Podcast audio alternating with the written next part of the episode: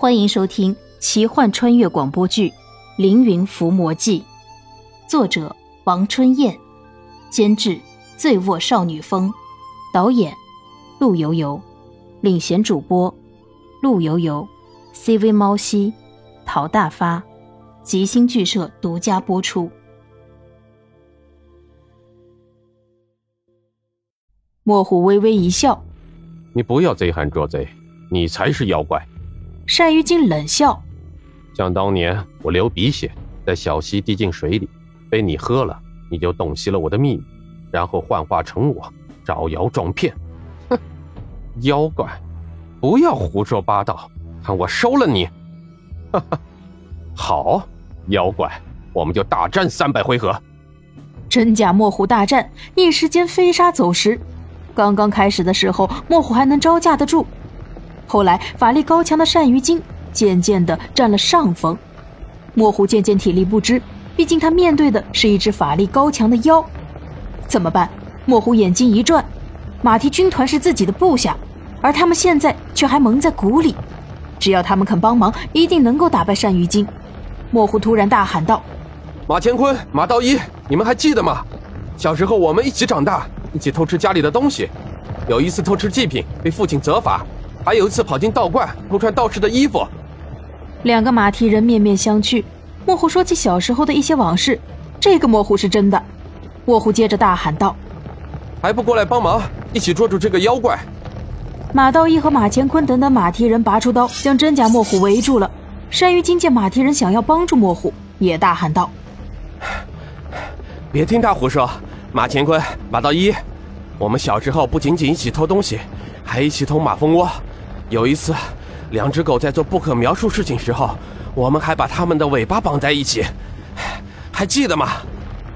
哇，还干过这种坏事，够坏的哈！单于金吸了墨虎的血，已经获得了墨虎的生命密码，知道墨虎的任何信息，所以单于金也知道墨虎小时候干的那些好事儿。马蹄人依然分辨不清，紧张的窃窃私语：“兄弟们，这两个人。”一个是主人，一个是妖怪，我们现在分不清楚谁是谁，不能贸然行事。怜惜在旁边看着，此刻单于金也应该不敢伤害莫虎，就大喊：“莫虎兄弟，我们先走了，谢谢出手相救，你自己小心。”好，你们先走吧。莫虎和单于金异口同声。单于金无奈看着怜惜小翠、南宫少离开，然后他眼珠子一转。妖怪，你说自己是真的，你敢到大王那里吗？让大王判断我们的真假。好，谁怕谁呀？我们就去找大王明断。单于金奸邪的笑意。哼，等不到见到大王，我就找机会杀了你。怜惜、小翠、南宫少三人逃脱单于金，继续在丛林里穿行。不一会儿，南宫少有些累了，怜惜背着南宫少，这样的速度也明显放慢。怜惜看着前面，小翠，前面应该就是马化的洞府了吧？我们不如暂时将南宫少托付给马化和杨掌柜，等我们办完了事情再来接他。放我下来，我不会拖你们的后腿。怜惜将南宫少放下，弟弟，不是你拖我们的后腿。只是前面实在险恶，我们自己都很难自保。我们只是暂时将你托付给一个朋友，他会保护你的。我是男子汉了，什么都不怕。突然，一只猴子在树枝上用藤条荡秋千，一下子从南宫少的眼前荡了过去。南宫少吓了一跳，一下子抱住怜惜。怜惜哥哥，那是什么东西啊？没有什么，一只猴子而已。哎。一只小猴子没什么可怕的，我一点都不怕。南宫少说着，树林里突然发出很大的响声，瞬间几百只猴子围住了他们三人。猴子面对怜惜，叽叽喳喳，仿佛说着什么。带头的几个猴子还拿着木棍、石头什么的武器。南宫少吓得躲在怜惜身后，伸出脑袋看着这些猴子。怜惜看了看周围的猴子，我想问一下，你们认识马化吗？听到怜惜说起马化，一只猴子上前一步：“你是谁？怎么认识我们首领的？我和杨掌柜是朋友，也曾经和马化并肩作战，打过鳝鱼精。哈哈，你是怜惜？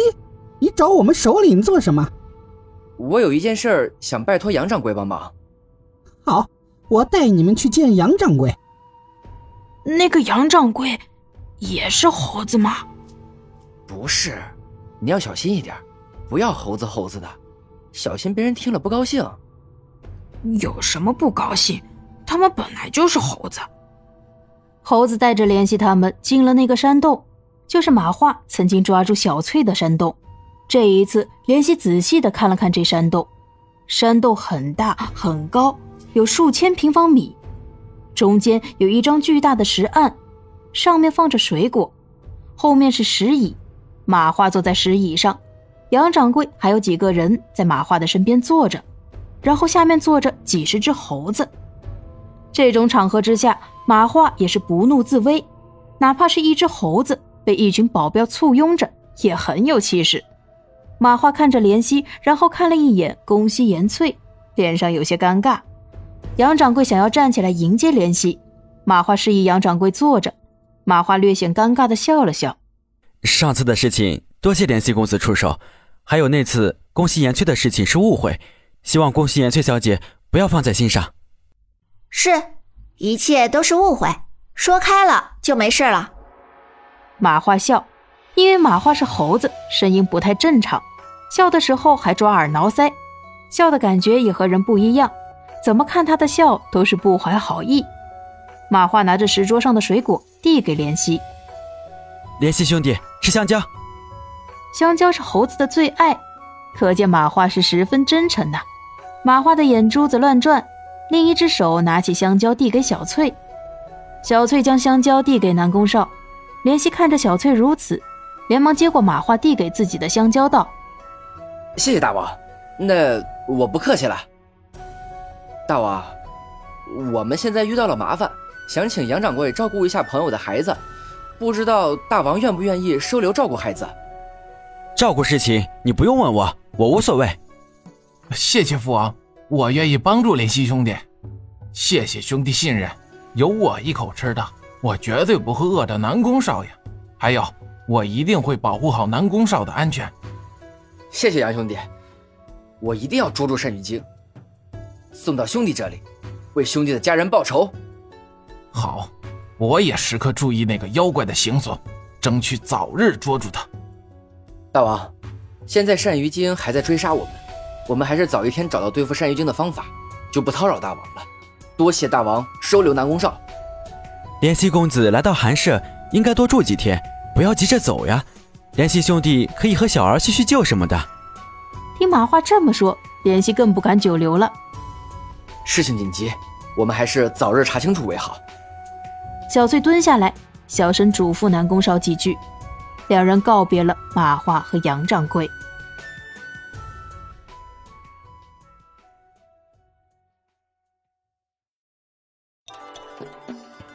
本集播讲完毕。感谢您的收听，如果喜欢，就请点个订阅吧。